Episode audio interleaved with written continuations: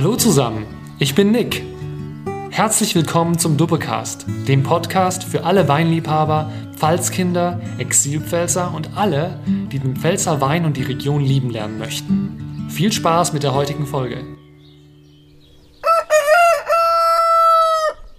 Wir Menschen spielen bei allem nur eine Nebenrolle. Die Natur gibt den Rhythmus.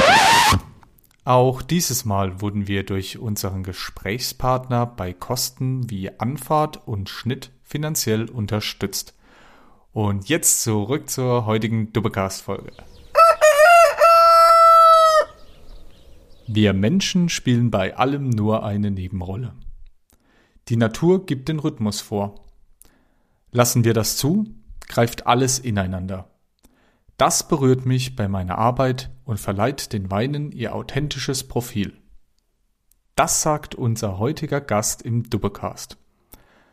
Heute erleben wir einige mögliche Zukunftskomponenten im Pfälzer Weinbau und verkosten bestimmt auch mal ein Tröpfchen gemeinsam. Denn wir befinden uns heute auf dem Weingut Galler in Kirchheim an der Weinstraße. Genauer sind wir hier schon im Hof und stehen gemeinsam mit Ansgar am Stehtisch. Dem einen oder anderen vielleicht schon bekannt für zukunftsträchtige und innovative Ideen im Weinbau. So wurden Ansgar und seine Frau Katja Galler auch schon im Vino-Magazin für Weinkultur in einem Leitartikel über Piwis vorgestellt. Um diese Piwis und auch um sogenannte Pet Nuts soll es heute im Doublecast gehen. Dabei möchten wir die denkbar klanglichen Verwechslungen schon mal vorbeugen und euch versichern, dass Piwis nicht aus der Obstschale sind und Petnuts ist auch etwas für Menschen mit Nussallergie. Was es aber genauer mit diesen Begriffen auf sich hat, das erfahren wir heute besser von Ansgar Galler, den wir heute hier interviewen dürfen. Vielen Dank für diese Gelegenheit, Ansgar. Hallo, ja, vielen Dank. Das freut mich auch, dass ihr hier vorbeischaut, dass ihr hier nach Kirchheim kommt, in den nördlichen Teil von der Pfalz und äh, euch das Thema jetzt auf die Agenda geschrieben hat. Ja, was gibt's da Neues und äh, was ist Piwi? Ja, das, wie du schon gesagt hast, das klingt ein bisschen komisch. Also es ist keine Kiwi-Sorte, sage ich immer mal so. Ähm, ja, schön, freut mich. Wunderbar. Aska, dann lass uns doch gleich vorne beginnen.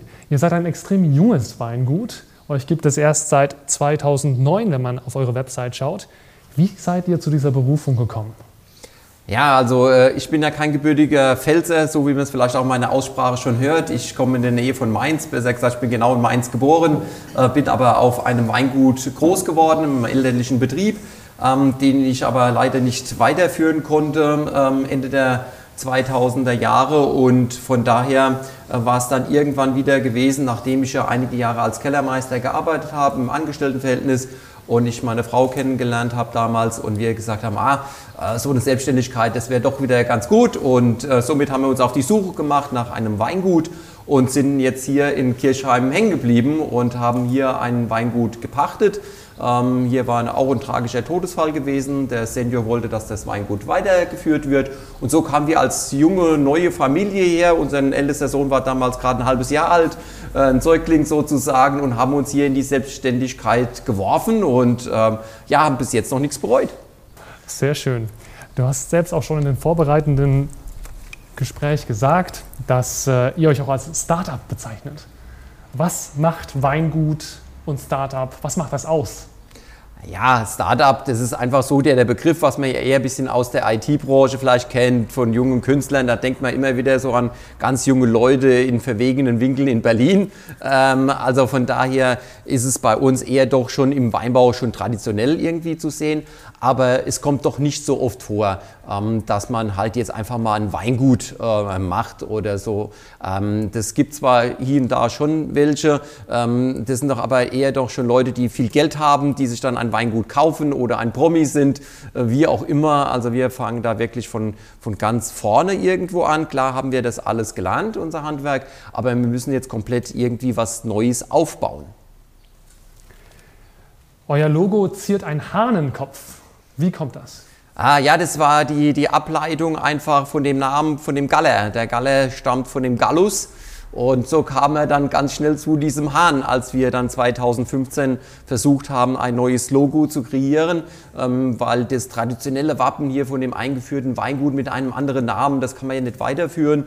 Und ähm, so muss man die Verbindung einfach zu unserem Namen bringen. Und da lag es dann recht nahe, dass wir hier mit einem Hahn hier haben und den prägnanten Hahnkopf jetzt hier zu sehen ist. Wunderschön. Jetzt lass uns aber doch gleich mal über den Wein sprechen. Eingangs schon erwähnt, Piwi, Sorten, also sehr äh, innovative Ideen, die ihr mit reinbringt. Mhm. Jeder kennt Riesling, Müller-Thurgau, das sind so die richtig bekannten Sorten, insbesondere in der Pfalz. Jetzt, was sind Piwis genau? Erklär uns das mal. Ja, das äh, Wort ist einfach nur eine Abkürzung dieses Piwi. Äh, steht äh, für pilzwiderstandsfähige Rebsorten. Also ist echt sperrig, die ganze Geschichte. Ähm, das sind einfach Rebsorten, die unseren zwei Haupterregern, Schaden, äh, äh, die Schaden uns zufügen können, ähm, hier trotzen können. Ja? Wir haben einfach mit diesen zwei Schaderregern, mit dem echten und dem falschen Mehltau zu kämpfen. Ähm, wir auch als Biobetriebe müssten unsere Pflanzen schützen, unsere Trauben schützen gegen diese Schaderreger und müssen natürlich da Pflanzenschutz ausbringen. Und ähm, um das natürlich stark zu reduzieren, ähm, ist es schon seit einigen Jahren Jahren wird da schon in den verschiedensten Instituten ähm, nach Reben gezüchtet, ähm, Möglichkeiten geschaut, wie können wir die Rebe vitaler machen und wie können wir die Rebe äh, so widerstandsfähig machen, dass wir hier einfach weniger Pflanzenschutz ausbringen müssen. Ähm, der bekannteste ähm, ist schon seit einigen Jahren, in den 90er Jahren aufgekommen, das ist sowas wie Regent. Äh, das ist ein roter, äh, das ist so aus der ersten Generation. Die schafft es jetzt in den heutigen klimatischen Bedingungen nicht mehr mit ihren ganzen Abwehrstoffen hier standzuhalten. Wir haben jetzt Rebsorten gepflanzt, die aus der dritten Generation sind. Und ähm, also da geht die Rebzüchtung immer wieder weiter. Ähm, da kommen immer wieder noch neuere Reben dann irgendwann auf den Markt. Wobei wir jetzt in unserem Betrieb schon acht verschiedene von diesen neuen Sorten haben. Wir haben über 50 Prozent der Rebfläche von unseren 11 Hektar schon umgestellt, also massiv in dieser Zeit. Wir pflanzen diese neuen Reben seit 2012 ähm, und äh, es geht immer so weiter. Ich habe gerade diese Woche wieder einen Weinberg angelegt mit einem Cabernet Blanc und äh, wir haben die Rebenplanung für äh, nächstes Jahr 22 und 23 schon die Reben vorbestellt, weil das ist auch doch so ein Thema. Die Reben bekommt man nicht einfach mal so schnell wie ein Riesling oder wie ein Weißburgunder. Das muss man lange im Vorfeld planen. Und unser weites Ziel sollte dann sein, in den nächsten Jahren 100% PV-Weingut zu sein. Wow, das ist ein hochgestecktes Ziel und sicherlich auch etwas Exotisches in der Pfalz, zumindest heute noch. Was mich interessieren würde und sicherlich auch viele unserer Zuhörer, weil es so exotisch ist und man damit noch keinen Kontakt hatte, wenn ich das richtig verstanden habe, kann man nicht einfach einen Riesling nehmen und den pilzresistent machen, sondern das müssen ganz eigene Sorten sein. Genau, das sind alles komplett neu gezüchtete Sorten. Ähm, sicherlich spielen da die manche Genen von diversen klassischen Rebsorten mit irgendwo äh, rein, aber man braucht immer wieder diesen widerstandsfähigen Pool und der kommt meistens aus amerikanischen Reben. Ähm, und das muss natürlich dann so gekreuzt und gezüchtet werden. Also wir sprechen hier auch richtig von Züchtungen. Das dauert dann auch 20, 25 Jahre, bis vielleicht mal so eine Rebe an den Markt kommt. Ob die sich dann durchsetzt, das weiß man natürlich auch nicht. Also für die Rebzüchter ist das ein sehr, sehr langer Zeitraum. Ähm, und wir sprechen hier nicht von irgendwelchen Genen oder Genmanipulationen. Also wirklich Züchtung. Und ähm, das dauert halt wirklich so lange und dann brauchen die Rebzüchter oder die Institute natürlich auch mutige Winzer, äh, die das dann auch versuchen draußen in den Anbau zu bekommen. Und ähm, der Winzer muss auch noch dahin mutig sein, ähm, den Wein dann auch vermarkten zu können. Und äh, das ist im Moment wirklich noch das Schwerste in Anführungszeichen. Wir sind absolut überzeugt von diesen neuen Rebsorten, von den Geschmäckern, ähm, was wir aus diesen Reben äh, produzieren können, welche Weine wir da produzieren können. Und äh, jetzt bedarf es einfach nur zu trommeln und laut zu werden und zu sagen, hier hört mal zu, hier gibt es was Neues, probiert das mal. Und das ist eigentlich eine perfekte Überleitung, um darüber zu sprechen, was das denn geschmacklich bedeutet. Und am besten machen wir das, indem wir einfach in ein Glas reinschmecken. Hm, was hast du denn mitgebracht heute? Also ich habe jetzt hier ein äh, Piwi, ein äh, Sauvignac so äh, heißt die Rebsorte. Das Besondere ist, die hat erst seit zwei Jahren diesen Namen. Sauvignac, also als wir den äh, neu angepflanzt haben, hatte der nur eine Zuchtnummer VPCAL 604. Sehr eingänglich. Ist sehr eingänglich. Äh, wir hatten das im ersten Jahr auf dem Etikett vorne draufstehen gehabt Und äh, jeder, der weiß, dass man mit einer Nummer äh, Produkte nur verkaufen kann, wenn das 4711 ist, äh, dann funktioniert das. Oder ein Porsche 911er, das weiß dann jeder. Ähm, aber die Rebsorte ist immer noch aus Versuchsanbau. Sie ist noch nicht klassifiziert. Sie muss in die Rebenklassifizierung erst noch aufgenommen werden. Und ähm, dann können wir den Zusatz aus Versuchsanbau dann irgendwann auch mal weglassen. Also wirklich ganz, ganz neue Rebe. Aber ich denke mal, wir können ja mal reinriechen und schmecken und dann schauen wir mal, was wir da alles erschnüffeln können oder was wir da alles riechen. Ähm, wie du eingangs schon gesagt hast, ist es jetzt nicht ein Riesling 2.0 oder ein Weißburgunder 2.0. Man muss sich frei machen von dem Gedanken, wir kopieren nicht irgendwas, sondern das sind eigenständige Rebsorten. Deswegen sage ich auch jedem Konsument, geht bitte ganz uneinvorgenommen daran, ähm, testet das einfach aus. Wir dürfen natürlich jetzt, wenn wir riechen, Aromen abgleichen. Das ist doch ganz klar. Ja? Man hat ja so seinen Lieblingswein irgendwo oder man hat ein gewisses Portfolio, dass man einfach schon weiß, nach was was riecht. Und das kann man jetzt hier updaten. Und das äh, ist doch auch dann ganz spannend in der Sache. Dann stürzen wir uns doch einfach mal direkt rein. Würde ich auch Jawohl. sagen. Zum Wohl. Stoßen wir mal Zum. Wohl. Zum Wohl.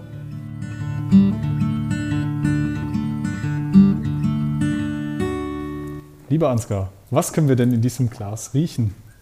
Ja, also ich finde, wir haben hier schöne Anklänge von ein bisschen diesem äh, Zitrischen, wir haben ein bisschen äh, Gras, wir haben ein bisschen grüne Paprika. Also in diese Richtung geht ähm, schon hier dieser äh, Sauvignac. Ähm, geschmacklich wird es dann auch wieder ganz stark belebt äh, die Sache und wir haben eine sehr schöne Säurestruktur. Das ist auch immer das, was ich immer den Kunden am Anfang im Erstgespräch dann sage, wo ich erstmal abfrage, welchen Weintyp sind Sie eigentlich? Trinken Sie gerne einen Riesling? Können Sie Säure vertragen? Magen Sie lieber erst die Burgunderrichtung? Also wo geht ungefähr die Reise hin? Ja, und hier dieser Sauvignac, finde ich, ähm, hat wirklich auch diese Anklingen eines Sauvignon fast schon. Ja, das ist ja in den letzten Jahren auch sehr, sehr bekannt geworden. Wir haben aber eine schöne Riesling-Säurestruktur. Ähm, das ist im Moment in unseren klimatischen Bedingungen auch sehr wichtig. Wir haben ja in den letzten Jahren sehr heiße Sommer gehabt. Ähm, wir haben Notfallzulassungen für den Wein zu säuern also Säure zuzugeben. Das brauchen wir bei der Rebsorte nicht. Also die hat ein sehr schönes, stabiles Säuregerüst. Und das Tolle ist ja, aus dieser Rebsorte können wir dann auch sehr, sehr viele andere Produkte machen. Das heißt, wir haben hier auch einen Sekt bereitet, wo wir auch eine gewisse Säurestruktur brauchen. Einen, einen sehr schönen, reifen Sekt, der drei Jahre auf der Hefe gelegen hat. Und ähm, also von daher sind wir mit dieser Rebsorte Sauvignac sehr, sehr zufrieden. Weinbaulich draußen sehr einfach. Wir haben schon 1,7 Hektar davon aufgerebt und äh, sind da sehr glücklich. Ist die neueste Generation, die dritteste Generation und dieses VB ist die Abkürzung für den Valentin Plattner. Das ist der Rebzüchter aus der Schweiz. Also es ist ein privater Rebzüchter. Wir haben ja hier einige offizielle Institute, ähm, aber ich habe hier vier verschiedene Reben von dem Privatzüchter Valentin Plattner aus der Schweiz und wenn dort eine Rebe diesem ganzen ja, Pilzen trotzen, äh, die immer noch 1500 bis 2000 Liter Regen im Jahr haben, dann dürfte das in der Pfalz auch kein Problem sein. Und von daher äh, bin ich sehr glücklich mit dieser Rebsorte. Wie müssen wir uns das vorstellen, wenn der Herr Plattner rausgeht und so eine Rebe züchtet? Ja, die, die Zucht, das ist wirklich diffizile Arbeit. Ja, also du hast hier irgendwo einmal eine Rebe und du musst bei der Rebblüte ähm, jede einzelne Blütekäpfchen mit der Pinzette ähm, entnehmen, weil sie bestäuben sich ja selbst. Und dann musst du da äh, zum gewissen Zeitpunkt auch wieder ein anderes draufbringen, dann mit einer Tüte ähm, wieder versiegeln oder drum machen, dass wirklich nicht eine Fremd ähm, also oder ein fremder äh, Pollen irgendwie hinfliegt. Und ähm, dann muss immer wieder von Jahr zu Jahr geguckt werden. Und du hast ja immer nur einmal im Jahr die Chance. So, wenn was rauskommt, dann kann das passieren, ja, du hast vielleicht eine Rebe gezüchtet, der trägt überhaupt keine Früchte oder ähm, äh, die Früchte sind ungenießbar, weil einfach zu viel Säure da ist oder wie auch immer. Also deswegen braucht man diese 20, 25 Jahre, bis man dann irgendwo äh, hinkommt und sagt, okay, daraus kann jetzt eine neue Rebsorte entstehen und das sind zigtausende Versuchsfelder, Versuche, die da gemacht werden müssen, um dann wirklich das rauszubekommen.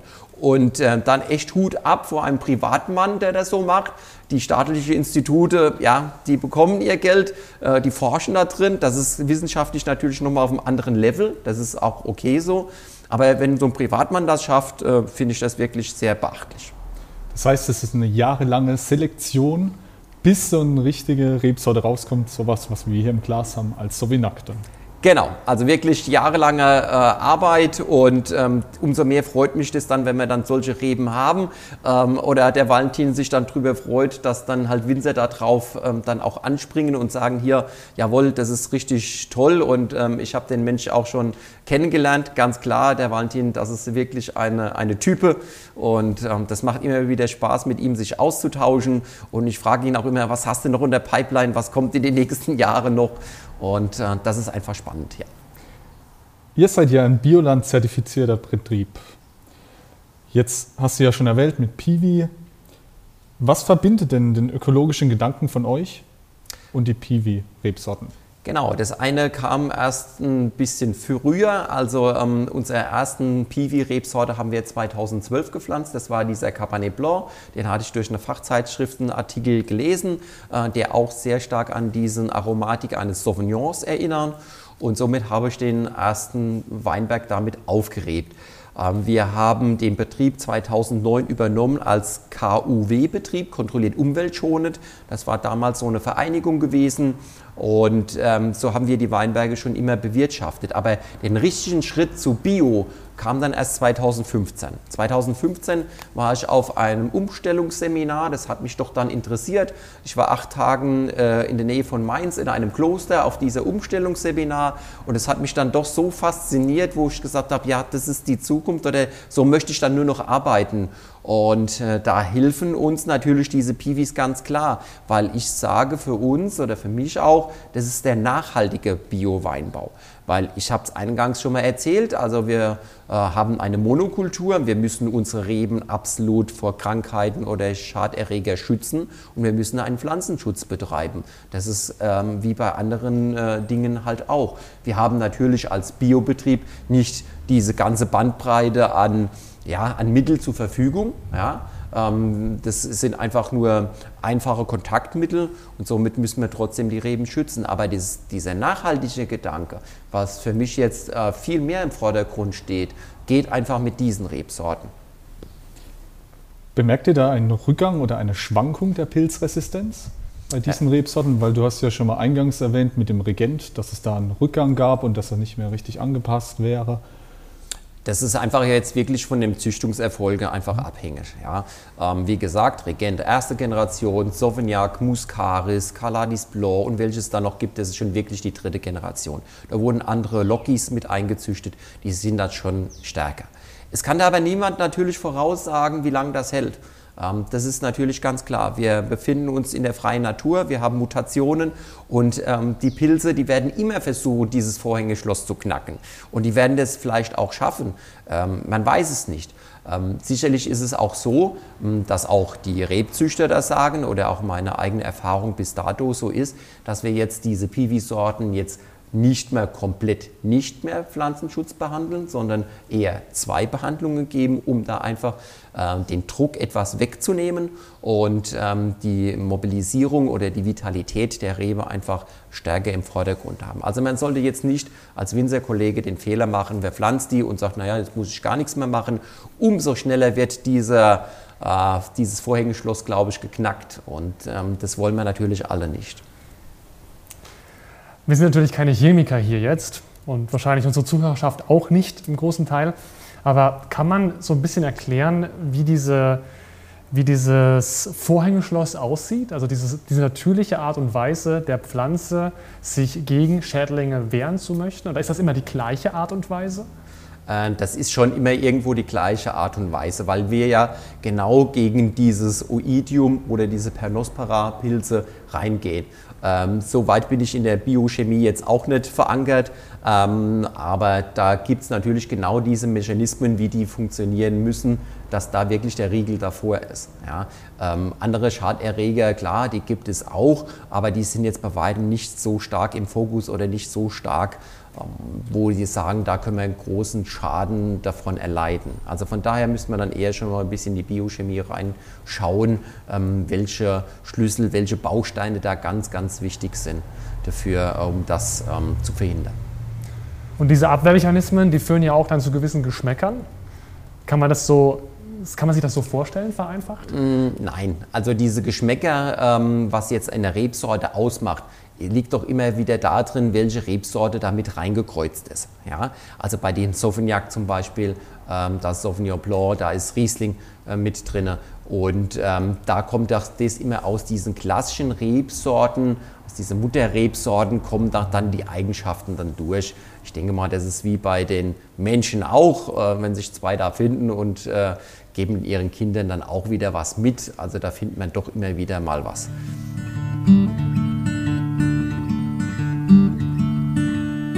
Was sind denn nun eigentlich Petnuts? Ja, Petnat, das ist eine, natürlich eine andere Geschichte. Das hat jetzt nichts mehr mit dieser Rebsorte zu tun, ähm, sondern Petnat ist die Abkürzung für Petillon Naturel, also einen äh, Sekt, ein Schaumwein oder ein Perlwein aus der ersten Gärung. Und äh, wir haben da auch mit experimentiert. Aus dem 2016er Jahrgang haben wir damit mal angefangen gehabt und es ist jetzt einfach so, dass wir ähm, jetzt auch mit Piwis dann mitprobiert haben. Der prinzipielle Ablauf ist so, ähm, wenn wir den Most gewonnen haben durch die Pressung, durch die Kälterung, der wird ja dann eingelagert, entweder in Holzfässer oder in Edelstahltanks und irgendwann beginnt die alkoholische Gärung. Das heißt, unsere Hefen setzen den Zucker um in Alkohol. Bei uns ist es sogar so, dass wir sehr traditionell arbeiten. Wir setzen keine Reinzuchthäfen mehr zu, sondern das wird alles spontan vergoren. Und ähm, ja, dann baut sich der Zucker irgendwann ab und der Alkoholwert steigt. Und jetzt haben wir dann gesagt, okay, ab einem gewissen Punkt, ungefähr wenn wir noch 10, 12 Gramm Restsüße haben, nehmen wir das gärende Medium heraus aus dem Tank und füllen es in eine Sektflasche ein. Und äh, das wird dann mit einem Kronkorken verschlossen. Wir haben es jetzt hier gerade geöffnet. Und äh, dann vergärt das Medium weiter in dieser Flasche und der Druck wird wieder aufgebaut. Ja? Und je mehr Restsüße ich drin habe, umso mehr Druck habe ich, das ist ganz klar. Hm, wir haben uns aber jetzt so herangetastet, dass wir relativ wenig Restsüße haben, dass wir in dem Perlweinbereich bleiben und somit äh, einen maximalen Druck von 2,5 Bar haben. Das Besondere jetzt an so einem Petnat, das werden wir jetzt hier auch gleich in den Gläsern sehen, dass der Wein oder dieser Perlwein naturtrüb ist. Die ganze Hefe ist noch mit drin. Ja, wir haben keinen Schwefelzusatz, wir haben keine Filtration. Also das ist wirklich die natürlichste Art und Weise, wie man jetzt einen Perlwein ähm, herstellen kann.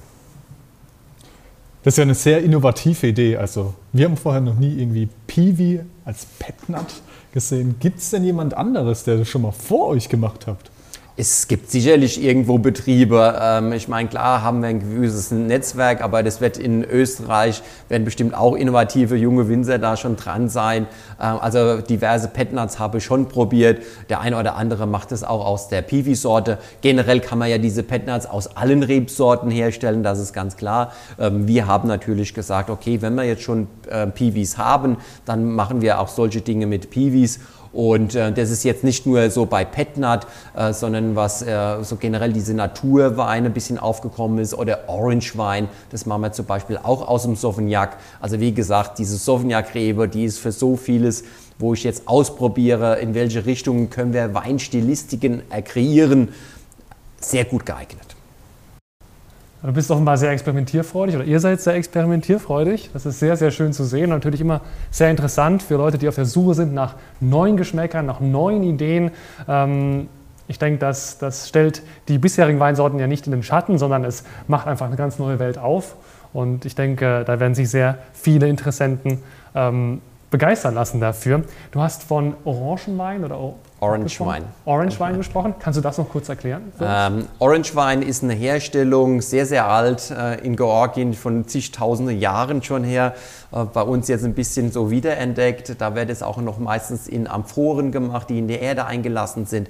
Aber das Grundprinzip ist, man hat eine Weißweinsorte und stellt die Weintyp her ähnlich eines Rotweins. Das heißt, wir pressen die Trauben nicht direkt ab, sondern die ganzen Trauben werden vergoren, mitvergoren. Ja, ähm, ich habe jetzt hier keine Amphoren vergraben, sondern bei uns wird es dann eher in einem größeren Behältnis gemacht. Ähm, es wird komplett mitvergoren, wie gesagt. Ähm, wer bekommt dann eher so eine Stilistik eines eher Rotweintypes. Ja, also wie gesagt, aus diesem Sauvignac dieses Jahr hergestellt. Je nach Reifezeitpunkt oder wie lange man das jetzt haben möchte, lässt man das jetzt auf der Maische komplett gären. Der Wein setzt sich nach unten ab, die Maische bleibt oben, also Maische spricht die Trauben. Und somit erhält man dann einen Wein, der eher würzig, aromatisch ist, etwas tanninisch ist, ja, weil der sehr alles mitvergoren ist, ähnlich einem Rotwein. Man kann das jetzt anschließend nochmal in Barriques oder in Tonoro-Fässern nochmal etwas reifen lassen. Und dieses Orange-Namen, der kam ja einfach dadurch, dass man jetzt ein bisschen Farbtypus reinbekommt. Ja? Also er ist jetzt nicht äh, mehr ganz weiß oder goldgelb, sondern eher so ein bisschen rötlich mitunter. Ähm, sehr oft wird es auch aus der Rebe ähm, Grauburgunder gemacht, die von sich aus auch schon ein bisschen Farbpigmente hat. Und dann wird es noch ein bisschen mehr. Aber unser ähm, Orange aus dem Sauvignac ähm, hat auch ein bisschen diese Anklänge. Genau. Es ist eine Spielart, es ist eine, eine ja, eigentlich eine alte Sache, aber bei uns in, in Deutschland doch eher wieder äh, jung und neu sowas äh, zu haben. Und äh, ja, wie du schon gesagt hast, experimentierfreudig bin ich da irgendwo schon, probiere mal Dinge aus. Springe aber nicht mehr auf jeden Zug gleich auf, was man so hört von, von Kollegen oder von anderen Dingen. Von daher ähm, muss man auch seinen eigenen Stil weiterhin behalten. Den äh, roten Faden, den haben wir jetzt, sage ich mal, hier aufgenommen und den wollen wir jetzt so in den nächsten Jahren weiterführen. Und dann gehören halt solche kleine experimentelle Sachen wie Petnuts, wie Orange oder wie ein kompletter Naturwein, in Anführungszeichen, der kein Schwefel hat, der nicht filtriert ist, der zwei Jahre im Holzfass gereift ist. Der heißt dann Peanut bei uns. Und äh, von daher äh, ist es so eine kleine exotische Schiene, in Anführungszeichen. Aber ähm, es ist total faszinierend, was auch aus diesen neuen Reben zu machen ist. Dann probieren wir doch mal. Genau. Dann auch wiederum hier sehr zu wohl. Zum Wohl, zum Wohl.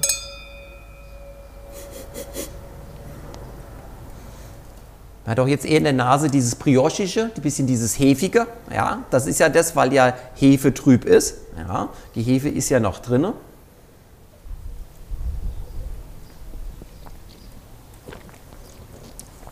Die leichte Pelage, also die leichte Kohlensäureentbindung haben wir hier noch ein bisschen auf der Zunge. Ist natürlich jetzt nicht vergleichbar mit einem Sekt, ähm, der das sehr viel stärker hervorbringt. Aber wie ich finde, auch jetzt vom Geschmack eher diese würzigen Noten, kräutrigen Noten sind da dran. Und ähm, schönes Säuregerüst da.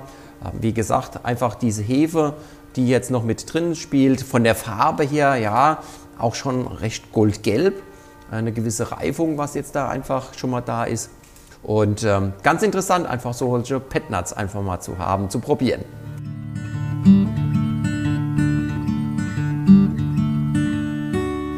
Jetzt haben wir ja so was Innovatives hier im Glas. Jetzt haben wir uns gefragt, was denkt ihr? Wie sieht der Weinberg der Pfalz in der Zukunft aus?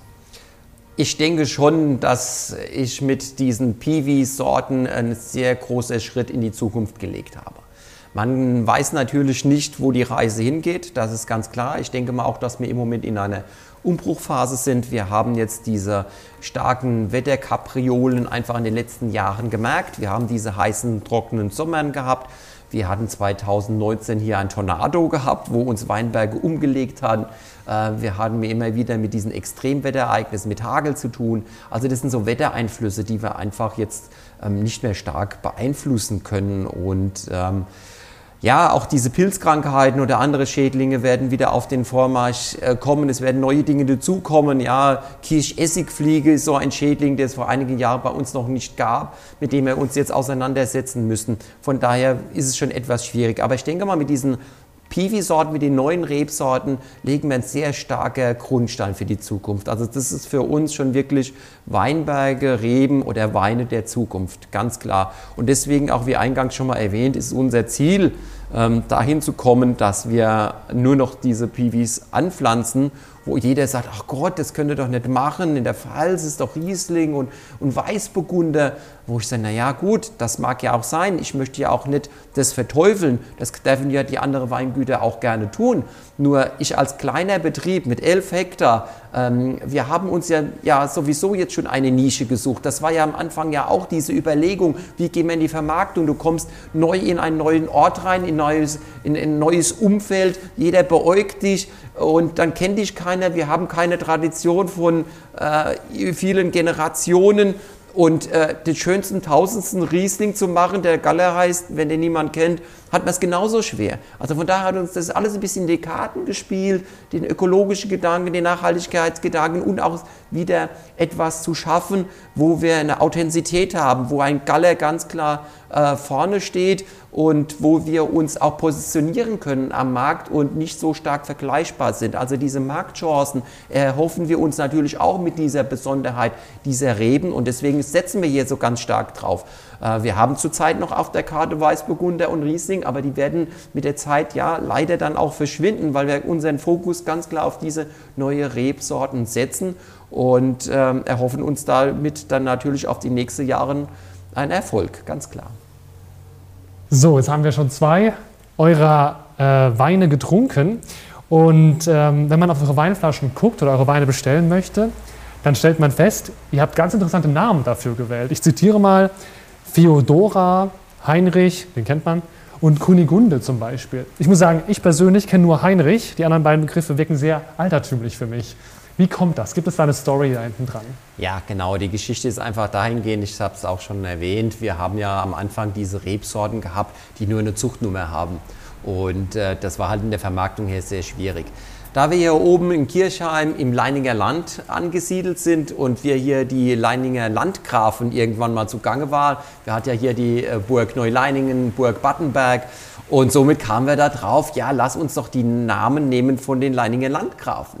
Also das sind jetzt, jetzt nicht unsere Vorfahren, dass wir sagen, wir haben jetzt einen Opa einen Heinrich gehabt oder einen Opa, Opa sowieso. Ähm, also das sind einfach Landgrafennamen und die irgendwie wohlklingend waren, die wir einfach so wahllos vergeben haben, ohne jetzt zu sagen, okay, jetzt der Heinrich war mit der Feodora verheiratet und da kam irgendwie die Kundigunde zustande, wie auch immer. Das haben wir jetzt gar nicht so tief in der Geologie ähm, erforscht, sondern wir haben einfach wohlklingende Namen genommen und somit kamen dann unsere Weine zu diesen Namen. Die werden aber nur geführt in unserem Premium-Segment. Also den Sauvignac, den wir eben verkostet haben, das ist eine Feodora aus unserem Premium-Segment. Aus dem Mittelsegment, dadurch, dass wir jetzt die Eigennamen ähm, von den Rebsorten ja haben, wie dieser Sauvignac, wird im Mittelsegment so bezeichnet. Aber die Landgrafennamen sind immer ein Indiz für unser Premium-Segment. Schön, das heißt, man kann sich so ein bisschen in äh, das leinige Land hineintrinken, ohne sogar da zu sein. Aber wenn man mal zu Besuch kommen möchte, wo ist das Leininger Land? Das ist ja in der Pfalz noch, oder habe ich das äh, falsch verstanden? Genau, das Leininger Land ist jetzt hier im nördlichen Teil von der, von der Pfalz.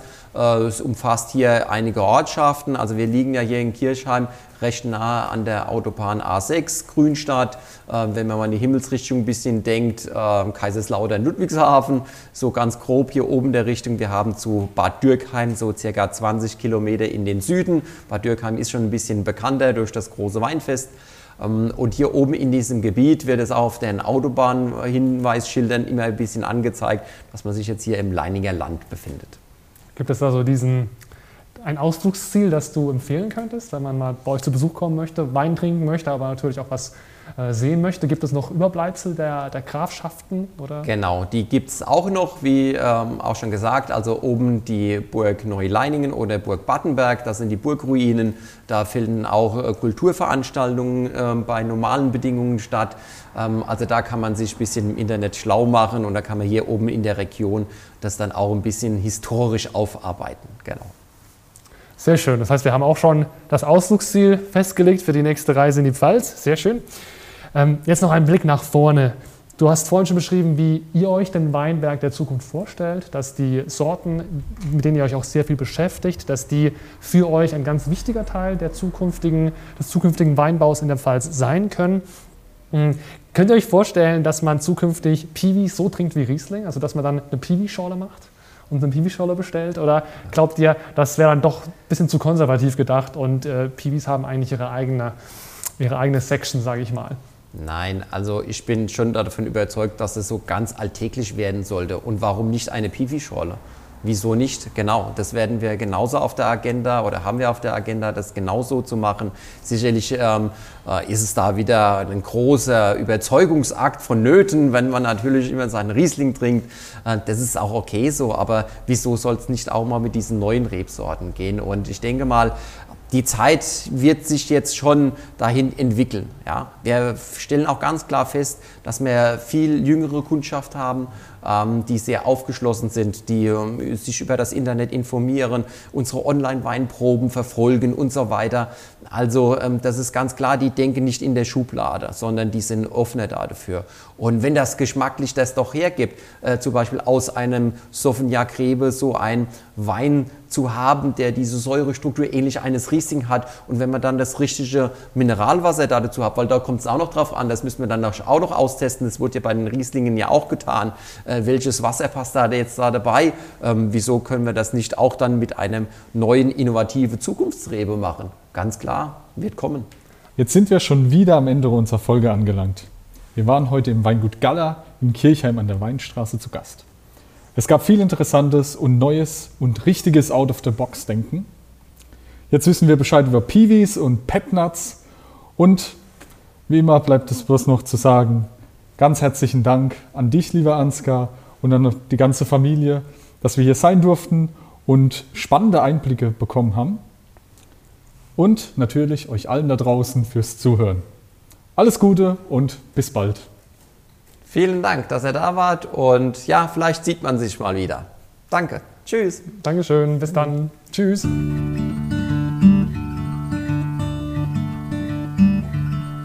Dubbecast. So klingt der Geschmack der Pfalz.